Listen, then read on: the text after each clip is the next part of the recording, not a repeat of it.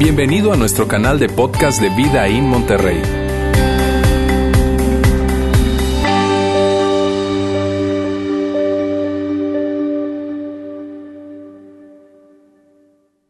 Amigos, muy buenas tardes, espero que se encuentren muy bien. Estoy muy contento y muy emocionado porque estamos arrancando una nueva serie, una serie de mensajes que a mí en lo personal me gusta mucho porque tiene que ver con teología y me encanta la teología. Entonces, si me emociono un poquito de más, discúlpenme. Mira, lo que vamos a ver eh, a lo largo de esta serie es una serie súper interesante. Vamos a ver a Jesús a través de los ojos de Juan. Por eso le hemos llamado así testigo, Juan y el rabí de Nazaret. Vamos a estar viendo la vida de Jesús a través de los ojos de un hombre que convivió con él, que fue su mejor amigo y que, pudo convivir muchísimo, que escuchó sus enseñanzas, que, vio cuando, cuando, él sufrió. De hecho, es, el único discípulo que no lo abandonó, que permaneció ahí en la cruz. Entonces es un hombre que, que vio de cerca todas las enseñanzas y todo lo que Jesús hizo. Y durante todo el mes de marzo, hasta llegar a la Pascua, vamos a estar hablando acerca de, de toda este, esta narrativa, acerca de, de, Jesús, visto desde la perspectiva muy particular de este hombre llamado Juan. Y va a ser algo muy, pero muy emocionante. Yo espero que todos lo podamos disfrutar.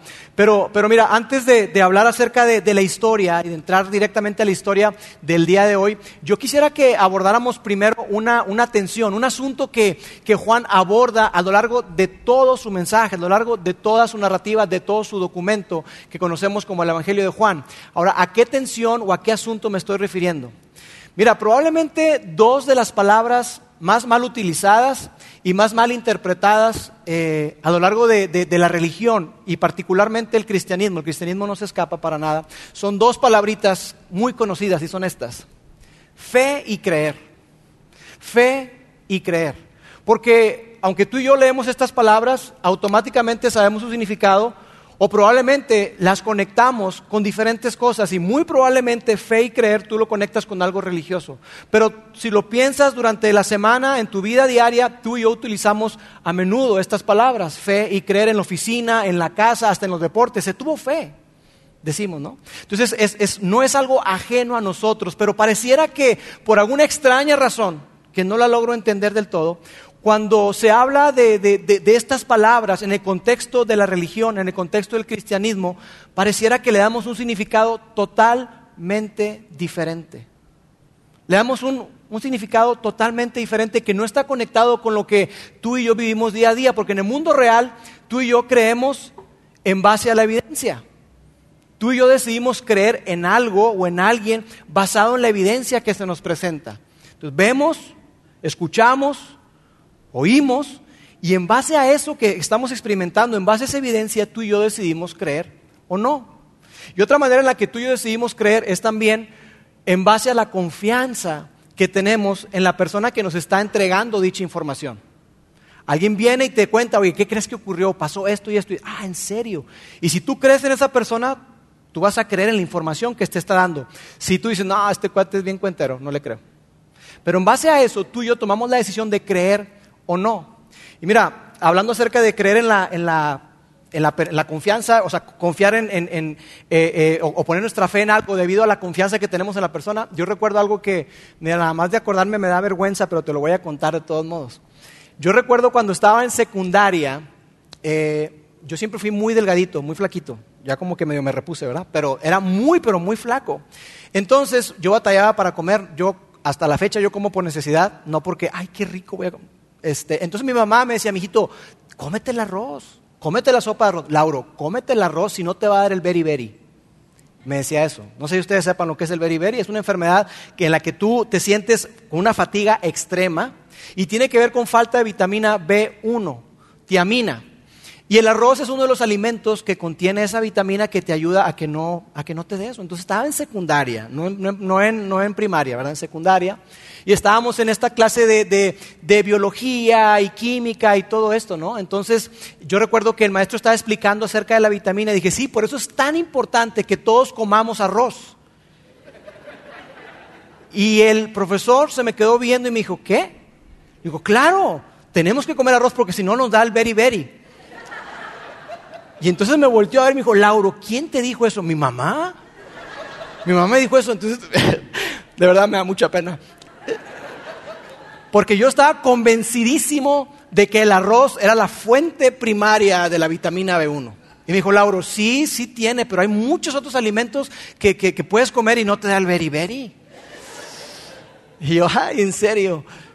Pero lo que voy con el punto es que, es que tú y yo creemos en base a la evidencia y creemos en base a la confianza de la persona. Si tú confías en la persona que te está contando algo, tú, decides depositar tu fe en eso. Por eso es que también, no se burlen tanto de mí, cuando tú estabas en primaria, te, te, enseñaron las tablas de multiplicar, ¿verdad? Y te dijeron, ¿sabes qué? 7 por 7 es 49. Y tú creíste en el profesor, tú creíste en la maestra. Tú no llegaste a tu casa y le pediste a tu mamá manzanas y pusiste 1, 2, 3, 4, 5, 6, 7, 1, 2, 3. Tú no hiciste eso. ¿Por qué no hacemos eso? Porque estamos confiando en la persona que nos está proveyendo esa información. Ahora, de vez, en, de vez en cuando tú y yo nos vamos a topar con información contradictoria y la pregunta es, ¿qué hacemos con eso? Si una persona me dice una cosa y otra otra, pues ya se, se complica un poco el asunto, ¿no? Por ejemplo, y esto es muy importante para mí, la pregunta que les hago es la siguiente. El café, tomar café, ¿es bueno o es malo? ¿Quién dijo bueno? Levante la mano. Es excelente. Porque sabes, yo por muchos años, yo escuché que tomar café era muy bueno. Y entonces yo me hice adicto al café. Es mi bebida preferida, yo tomo café bastante. Y después escuché que el café era muy malo. Y dije, ah, pues ya caminé porque pues yo ya soy adicto al café. Y entonces de como que le bajé un poquito, pero no lo dejé del todo. Y después escuché, no, que tomar una o dos tazas de café negro al día es bueno, de hecho. Entonces dije, ah, mira. Entonces, eh, ves información contradictoria y lo que hacemos generalmente es que tú y yo eh, aplicamos algo que se llama sesgo de confirmación. Es decir, que yo veo la información y la filtro y solamente voy a poner atención a aquellas cosas que apoyan lo que yo ya creí de antemano. Y eso fue lo que hice con el café. Ah, no, ah, mira, aquí dice que el café es muy bueno. Entonces, hasta guardaba el documento y todo. Cuando era malo, no, este, yo no creo en esta cosa. Eso es lo que tú y yo hacemos con todas las cosas. Pero te digo, te, cuento todo esto porque, porque la realidad es así. Tú y yo sabemos lo que es creer en algo o en alguien. Sabemos lo que significa creer en algo o en alguien. Pero por alguna razón extraña, cuando se trata de, de, la religión, cuando se trata del cristianismo, pareciera que le damos un significado totalmente diferente. Y entonces se pierde de vista el enfoque y dices, pero ¿por qué tiene que ser diferente lo que yo escucho, lo que yo trato todos los días con respecto a fe y creer? Y cuando, cuando abordo un tema religioso es otra cosa. Y mira, alguien dijo lo siguiente y es, y es curioso. La fe y las creencias, probablemente estarás de acuerdo conmigo, la fe y las creencias religiosas a menudo están divorciadas de la razón y son confundidas con esperanza. Cuando se trata de religión, cuando se trata de, del cristianismo, pareciera que la fe y las creencias están separadas de la razón, del razonamiento lógico. Y parece que las confundimos o las sustituimos por esperanza, pero tú y yo sabemos que creer y esperar es diferente. Yo espero que yo esperaba que San Francisco quedara campeón. No quedó campeón. ¿Verdad? Pero creer es una cosa y esperar algo es diferente. Pero te digo, en, este contexto religioso de alguna manera confundimos eso. Confundimos eso y, probablemente por eso es que crecimos, los que crecimos en un ambiente religioso de iglesia, escuchamos frases como esta. Tú solo cree, tienes que creer, ten más fe, aumenta tu, tienes que creer, tienes que aumentar tu fe, acéptalo por fe. Oye, pero ¿qué? No, no, no, no, acéptalo por fe. Bueno, entonces, y uno se quedaba callado, ¿verdad? Pero probablemente tenías un montón de dudas, un montón de preguntas, pero te decían esto y tú, y tú lo aceptabas. Y eso es lo que ha ocurrido a lo largo de muchísimos, muchísimos años. Y, y, es algo curioso, pero, pero la verdad es que si Juan estuviera aquí con nosotros, si estuviera Pedro con nosotros, nos dirían, ¿en serio? ¿Aceptarlo nada más por fe? ¿Dónde escuchaste eso? ¿Quién, quién dijo eso? Si estuviera Pedro, el famoso apóstol Pedro, y escuchara hablar de que tú solo crees, acéptalo por fe, diría, ¿de verdad? ¿Quién te dijo? Porque lo que tú y yo descubrimos del Nuevo Testamento no es eso. No es creer por creer. No es aceptar y tener fe por, por tener fe. No es eso. Y tanto Juan como Pedro y muchos otros discípulos nos dirían, oye, no, espérame. Porque eso no es lo que tú encuentras en el Nuevo Testamento. Eso no es lo que tú encuentras en las enseñanzas de Jesús. Creer por creer. Espérame tantito. No es así. Y por eso te digo que me, emociona mucho esta serie porque va a abordar precisamente todo eso, esos cuestionamientos que, muchas veces tenemos tú y yo. Y me gusta mucho cómo lo, menciona un hombre llamado Frank Turek. Él es un eh, eh, apologista, una persona que, que, contiende o que debate acerca de la fe. Y este hombre va a universidades y va a un montón de lugares a donde lo inviten, él va. Si alguien está dispuesto a, debatir con él, él le entra. Y, él es una persona sumamente brillante que debate con personas igualmente brillantes. Debate con ateos, con personas que, que, no creen en Jesús. Y él se pone a debatir con ellos. Y él dijo lo siguiente. La razón por la que a tantas personas fácilmente se les disuade del cristianismo es porque para empezar nunca se les convenció. La razón por la que estudiantes universitarios, la razón por la que las personas eh, graduados, adultos, solteros, mayores, gente, gente que, dice, mira, sabes que yo, yo no creo en eso, es porque para empezar nadie se tomó el tiempo, nadie se molestó en convencerlos del cristianismo. Entonces decidieron abandonar la fe. Y probablemente eso te ocurrió a ti. Tal vez eso te ocurrió a un, a un, amigo, a un familiar tuyo, tal vez eso ocurrió. Que, que probablemente eh, tuviste, estuviste en una clase de, de, para prepararte para la primera comunión, ¿verdad? El catecismo y todo eso, y estuviste ahí y tú creíste.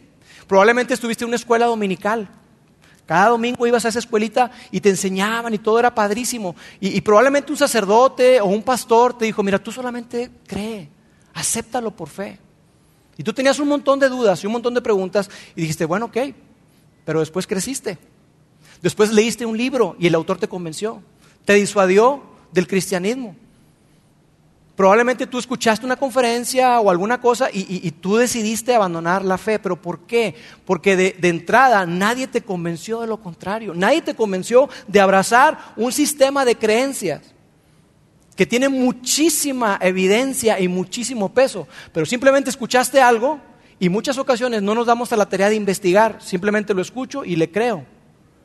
Y ni siquiera nos damos la tarea de investigar lo suficiente para corroborar si eso es cierto o no. Pero si Juan estuviera aquí nos diría, oye, espérame tantito, yo no seguía a Jesús por, debido a la fe.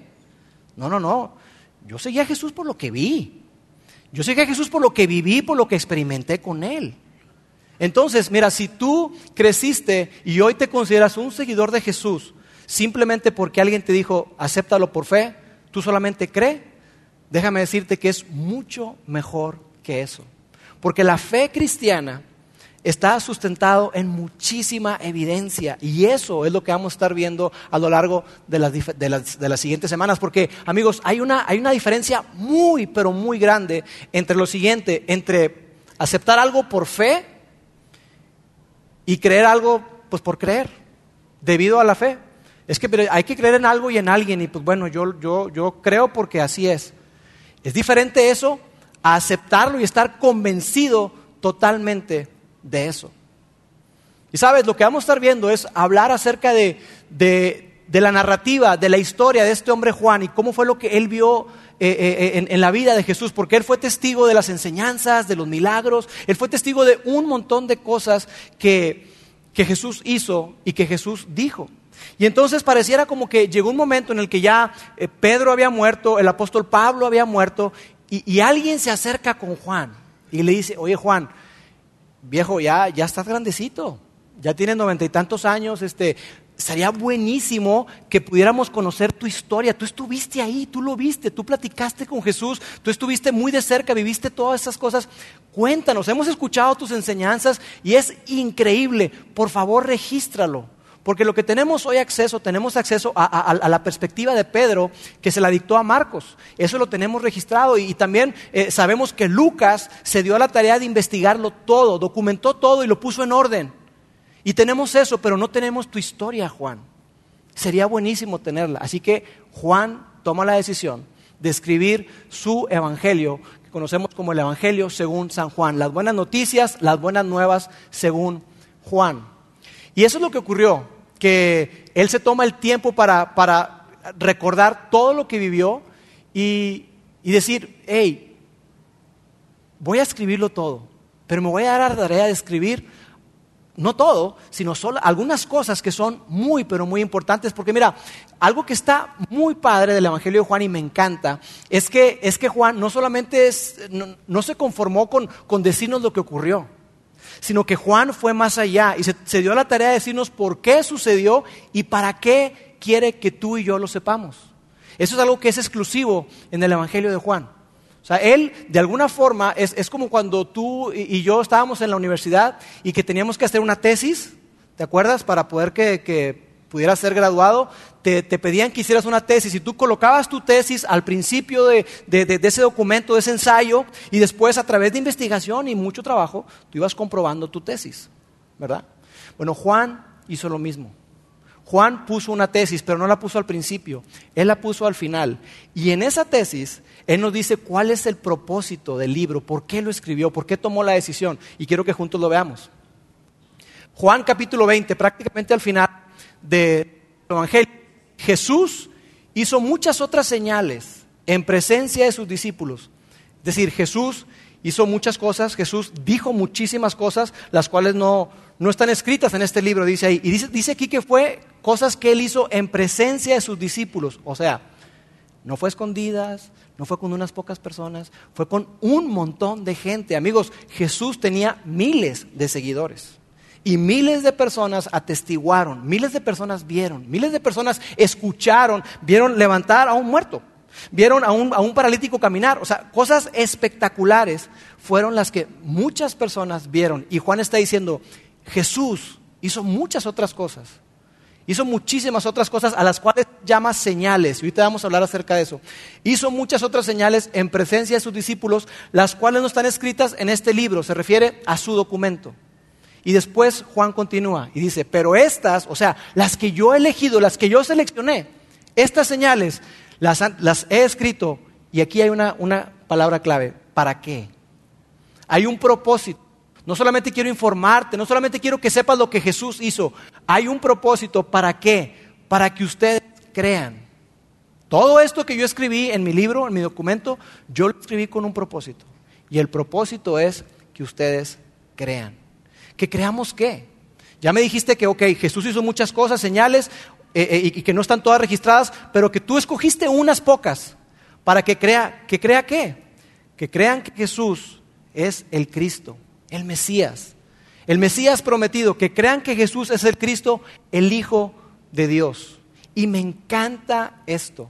Porque no solamente nos dice que creamos en Cristo, que creamos en el Mesías y que Jesús era quien dijo ser, que Jesús era el Hijo de Dios, sino que al poner nuestra fe, al creer en Jesús, algo ocurre, algo increíble ocurre y es lo siguiente. Para que ustedes crean que Jesús es el Cristo, el Hijo de Dios, y para que al creer, cuando ustedes crean en Él, tengan vida en su nombre que tengan vida en su nombre. Y probablemente tú lees eso, vida en su nombre, y tú dices, ¿y qué significa tener vida en su nombre? Tener vida en su nombre significa vivir la clase de vida que Dios quiere que tú y yo vivamos. Vivir una clase de vida donde hay plenitud, donde hay total satisfacción, una clase de vida que tú y yo no pudiéramos imaginar. Es mejor de lo que tú y yo pudiéramos imaginar. Y esa clase de vida es la vida que Dios quiere que tú y yo tengamos. Y no solamente una vida espectacular aquí y ahora, sino una vida eterna. Eso es lo que Dios quiere para cada uno de nosotros. Así que Juan se detiene y él dice, yo quiero que ustedes experimenten todo esto que yo experimenté. Yo quiero que ustedes vivan todo esto que yo viví y que a través de mi narrativa ustedes puedan convencerse también que Jesús es quien decía ser. Así que Juan lo que hace es que de alguna manera presenta como una secuencia, como un proceso de pensamiento de, que lo llevó a él a convencerse de quién era Jesús y se ve así. Juan nos va a presentar en su evangelio algunos eventos, no todos, lo que hizo Jesús, ¿verdad? Pero nos presenta algunos eventos que, que más que eventos eh, eh, son, son señales, sirven de señales que apuntan a una evidencia, una evidencia súper contundente, que deja claro quién es Jesús y por lo tanto él podía creer que Jesús era quien decía ser. Y una vez que él estaba convencido de que Jesús era quien decía ser, él podía poner toda su confianza en él. Ese es el proceso que la secuencia que llevó a Juan a creer. Y él lo que quiere es que esta secuencia la va a utilizar a lo largo de todo su libro y lo vamos a estar viendo a lo largo de estas semanas. Él va a usar esta secuencia de eventos, que más que eventos son señales, que sirven de una evidencia contundente para creer que Jesús es quien dijo ser, el Hijo de Dios, y que creyendo en Él tengamos vida en su nombre. Entonces que tú y yo podamos confiar en Él. Porque sabes, lo que tú y yo leemos en los Evangelios, en Mateo, en Marcos, en Lucas, es que los discípulos de Jesús eran difíciles de convencer. A veces pensamos que eran gente súper supersticiosa y se, se tragaban cualquier cosa, no. ¿Sabes lo que descubres en los Evangelios? Que los discípulos de Jesús creían y luego no creían. Y creían y estaban así como que yo doy mi vida y luego no creo. Porque ellos estaban tratando de entender todo lo que estaba ocurriendo, todo lo que estaba sucediendo, todo lo que estaba pasando, y era demasiada información, y era demasiada evidencia. Entonces pareciera como que si Juan dice, mira, yo decidí narrar algunos eventos que son señales, y yo espero que, que todo esto que fue suficiente para mí, todo esto que te voy a plantear, que, que fue lo que me ayudó a mí a convencerme de que Jesús era verdaderamente el Hijo de Dios, yo espero que te convenzan a ti también. Yo espero que esto también te lleve a ti a depositar toda tu fe en Jesús. Y no solamente que creas por creer, sino porque creas porque hay muchísima evidencia. Así que lo que hace Juan es que nos presenta en todo su evangelio siete señales. Siete señales, siete señales que él escogió muy específicamente y que nos van a ayudar a entender quién es Dios, quién es Jesús y cómo quiere él que nosotros vivimos. Ahora, antes de entrar a, la primera señal, yo quiero que veamos algo interesante y es esto, que cuando vemos la tesis, el propósito del libro de Juan, él habla acerca de, de que hizo Jesús además muchas otras señales en presencia de sus discípulos y le llama señales, no milagros. Y eso es importante. Porque mira, como que de alguna manera Juan conocía y sabía que tú y yo somos fascinados por los milagros. Nos encantan los milagros y más cuando necesitas uno, una enfermedad, una situación relacional. Tú necesitas un milagro y fácilmente tú y yo nos podemos enamorar de los milagros y olvidar al hacedor de milagros. Fácilmente tú y yo podemos estar fascinados por los, milagros y perder de vista a quien hace los milagros. Y que esos milagros, más que milagros, son señales que apuntan a algo y a alguien. Es decir, que todas las cosas que Jesús hizo, todas las cosas y los milagros que Jesús hizo, no fueron actos eh, em, aleatorios de bondad, de que, ay, mira, déjame hago algo por él. Todo eso, Jesús tenía una agenda. Jesús tenía un plan, un propósito. Cada vez que él vio una situación, capitalizó esa situación. ¿Y sabes para qué? Para apuntar a su identidad. Cada señal que, que Juan decide colocar en su libro apuntaba a la identidad de Jesús. Era como, como mostrar credenciales. Mira, ahí tengo una credencial, ahí tengo otra credencial, ahí tengo otra credencial, ahí tengo otra credencial. Yo soy quien, quien, quien es el Hijo de Dios, yo soy el Hijo de Dios, yo soy el Salvador. Y de hecho, en el libro de Juan hay muchos yo sois también. Yo soy el pan de vida, yo soy el buen pastor. Muchas cosas que, que apuntan a la identidad de Jesús. ¿Quién verdaderamente es Jesús? Y Juan sabía que tú y yo fácilmente podemos enamorarnos de los milagros en lugar de enamorarnos del hacedor de milagros. Y él lo que quiere es que no perdamos de vista eso y que nos enamoremos de la persona de Jesús. Bien, entremos entonces a la primera señal. La primera señal es una señal súper conocida, que es cuando Jesús cambia el agua en vino. Y de hecho es tan conocida esta que hasta mucha gente la agarra de excusa. Si Jesús cambió el agua en vino, se ríen porque saben de qué me refiero. sí, y, es, un milagro o es una señal muy, pero muy conocida. Así que vamos a entrar, ¿qué fue lo que ocurrió? Dice así, Juan capítulo 2. Al día siguiente se celebró una boda en la aldea de Caná de Galilea. La madre de Jesús estaba presente.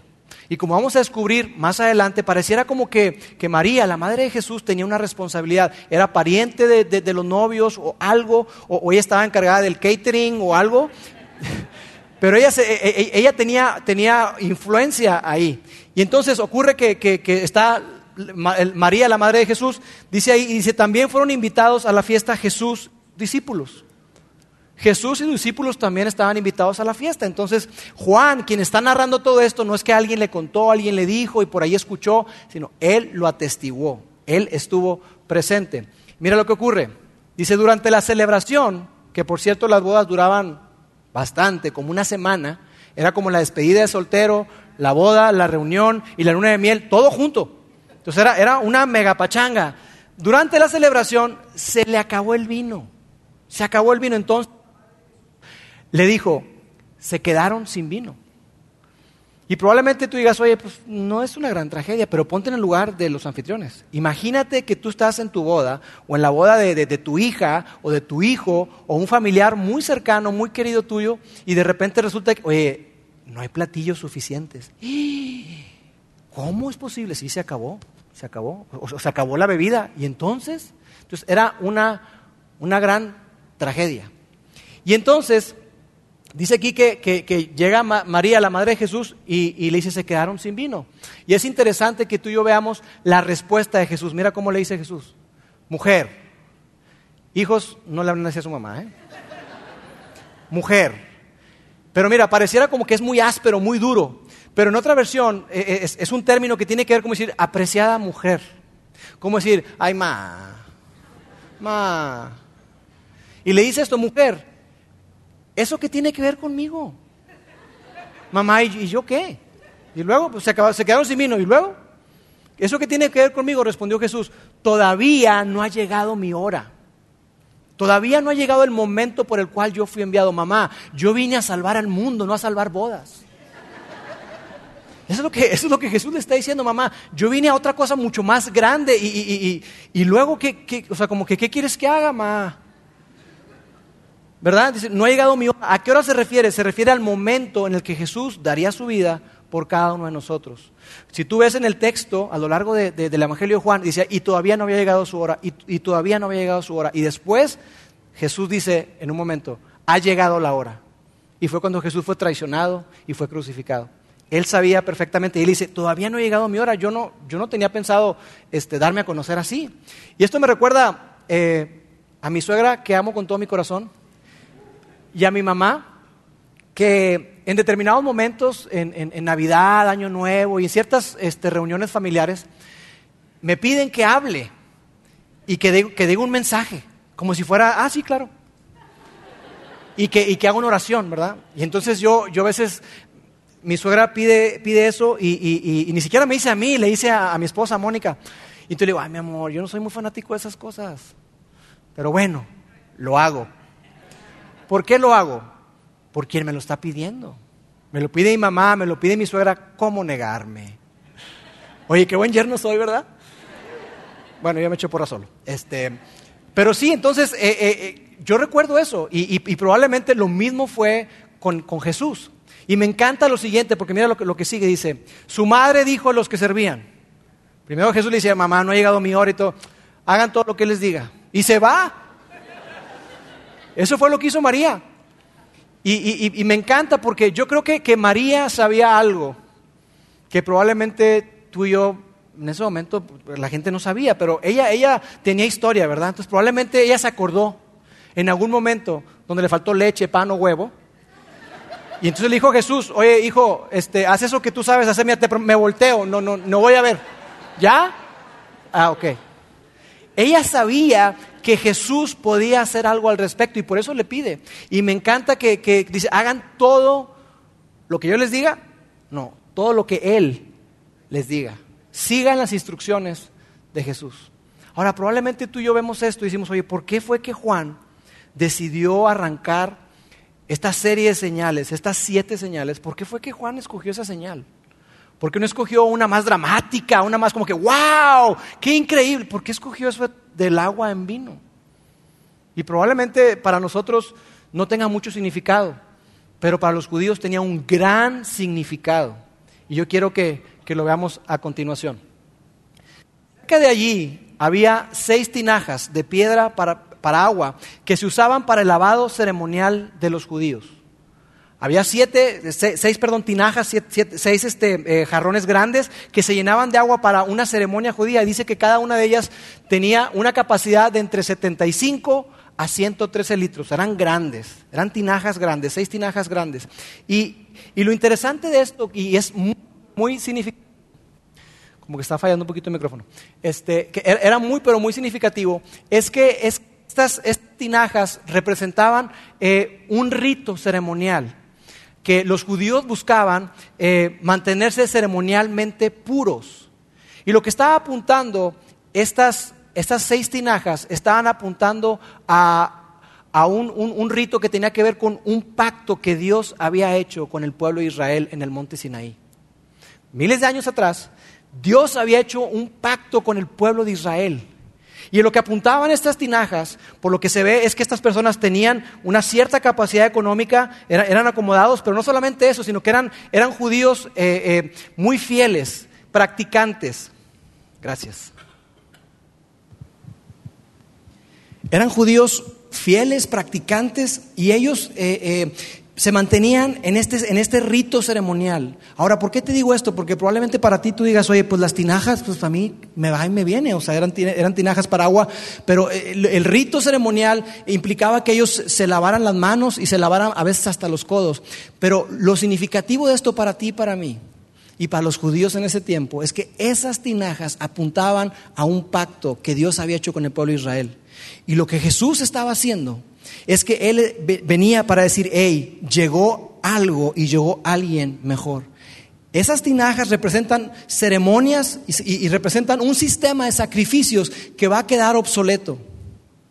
Eso es lo que está ocurriendo y ese es el peso de lo que Jesús está haciendo en ese momento. Jesús había venido a reemplazar un sistema de sacrificios que era insuficiente, que era incompleto y que ahora Él lo haría una vez y para siempre el sacrificio de Jesús una vez y para siempre por cada uno de nosotros, para que tú y yo pudiéramos tener una relación correcta y ser restaurados con Dios. Eso es lo que estaba implicando. Y luego continúa. Jesús les dijo, llenen de agua estas tinajas. Y las llenaron hasta arriba, hasta el tope. Y continúa. El agua eso lo dijo, eh, eh, perdón, F.F. Eh, Bruce, que es un teólogo muy, pero muy famoso, murió hace, hace pocos años. Él dijo lo siguiente, el agua provista para la purificación, según la ley y tradición judía, representaba todo el orden antiguo de la ceremonia judía que Cristo reemplazaría con algo mejor. Me encanta eso. Todos esos jarrones representaban un orden antiguo de sacrificios, de ritos, que Jesús vendría a reemplazar con algo mejor. ¿Con qué? Con su propia vida. Esos sacrificios donde mataban un corderito, ahora vendría Él como el Cordero de Dios que quita el pecado del mundo. Jesús daría su vida por cada uno de nosotros. Y ya no sería necesario ese sistema de sacrificios que estaba implementado. Y después continúa. Jesús les dijo, ahora saquen un poco del agua de esas tinajas y llévenselo al maestro de ceremonias, llévenselo al wedding planner. Así que los sirvientes siguieron sus indicaciones. Y mira lo que ocurrió. Cuando el maestro de ceremonias probó el agua que ahora era vino, sin saber de dónde provenía, él, no sabía, pero aunque los, por supuesto los sirvientes sí lo sabían, mandó a llamar al novio. Él lo probó y dijo, ah, caray, oye. Y entonces manda a llamar al novio, mira lo que le dijo. Un anfitrión siempre sirve el mejor vino primero, le dijo. Y una vez que todos han bebido bastante, ya que están hasta atrás, pues ni cuenta se dan qué vino es. Si es bueno no tan bueno. Dice, oye, eso es lo que generalmente se hace, pero, continúa ahí, dice, comienza a ofrecer vino barato, pero tú has guardado el mejor vino hasta ahora. ¡Wow! Tú dejaste lo mejor para el final, te felicito de verdad, porque todo mundo lo que hace es que, ok, da el vino muy, pero muy bueno y cuando ya la gente ni se acuerda cómo se llama, entonces dan el vino barato. Y acuérdate que las fiestas duraban bastante, ya para el tercer día ya no sabían ni cómo se llamaban, ¿verdad? Y, y está diciendo, hey, tú te guardaste lo mejor para el final, qué espectacular, qué clase de anfitrión eres tú, wow. Y sabes, me encanta esto porque apunta a algo que es muy significativo y es lo siguiente. Dios también se guardó lo mejor para el final. Dios se guardó lo mejor para el final.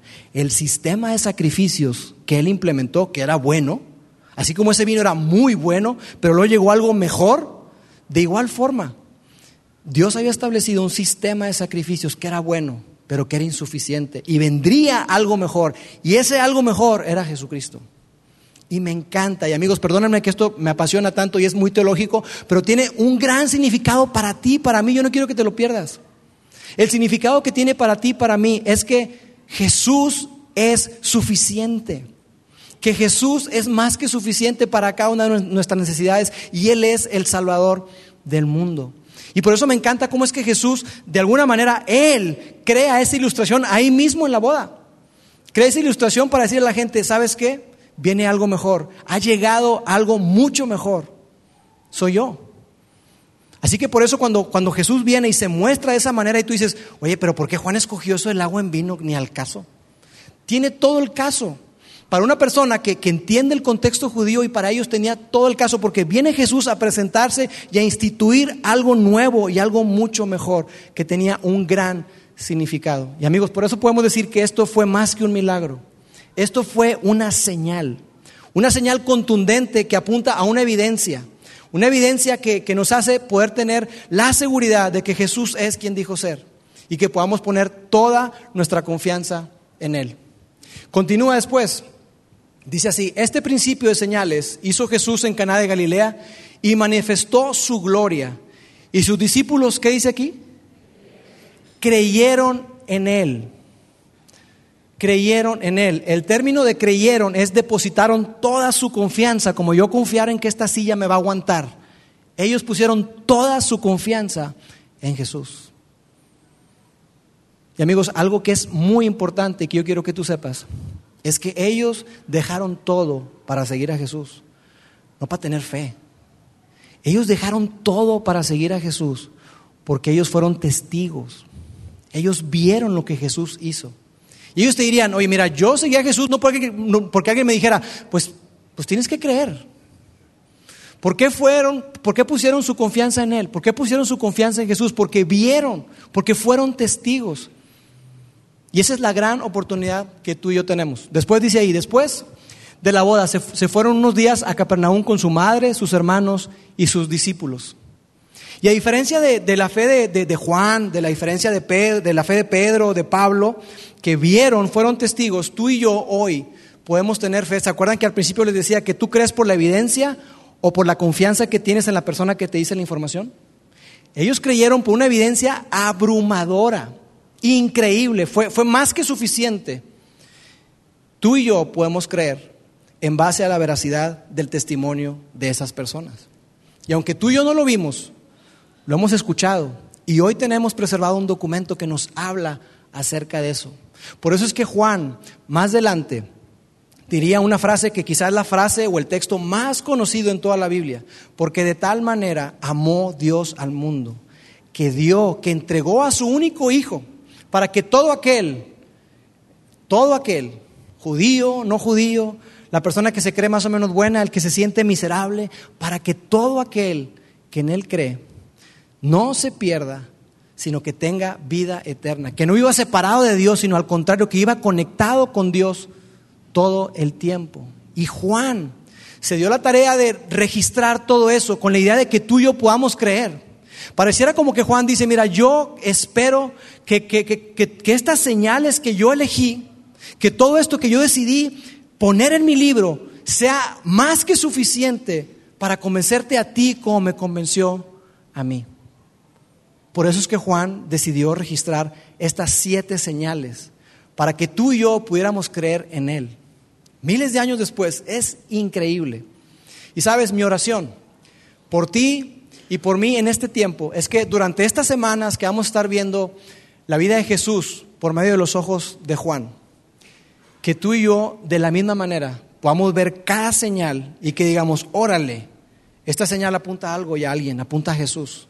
Jesús fue quien dijo ser. Jesús verdaderamente es el Hijo de Dios. Y amigos, esa es la clase de fe que Dios quiere que tú y yo tengamos. No una fe ciega, no una fe que, que cree porque hay que creer y échale ganas y mira, este, acéptalo por fe. No, que veamos que todas esas personas creyeron en Jesús por la evidencia abrumadora que había y que dieron su vida por lo que vieron. Y son testigos, testigos muy, pero muy importantes que nos invitan a ti y a mí a que abracemos la fe. Porque tú y yo no estamos obligados a creer, más bien somos invitados a depositar nuestra fe en base a los eventos, a las señales, a las evidencias, que se convierten en, en, creer que Jesús es quien dijo ser y que entonces podamos colocar toda nuestra confianza, todo el peso de nuestra vida, que podamos confiarle nuestra vida a Él. De eso se trata y eso es lo que vamos a ver durante las siguientes semanas. Estoy súper contento y sé que va a ser un tiempo muy, pero muy especial. Permíteme orar.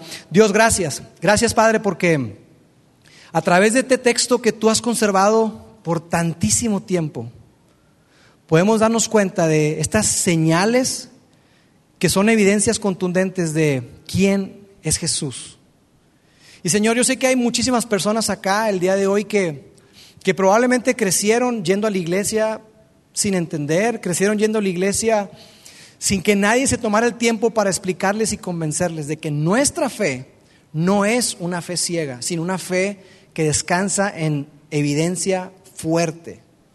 Dios, yo te pido por cada persona que está acá, para que durante este tiempo tú abras nuestra mente, abras nuestro corazón, nuestro entendimiento, para que podamos eh, abrazar esta fe a la que tú nos invitas a tener y que de esa manera podamos tener esa vida en tu nombre, esa vida plena a la que tú nos invitas a cada uno de nosotros. Te amamos en nombre de Jesús. Amén. Gracias por haber escuchado este podcast de Vida en Monterrey. Si deseas escuchar estos mensajes en vivo, te invitamos a que nos acompañes todos los domingos a nuestro auditorio. Para más información sobre nuestra ubicación y horarios, entra a vidainmty.org o síguenos en nuestras redes sociales como Facebook, Twitter e Instagram. Nos vemos la próxima semana.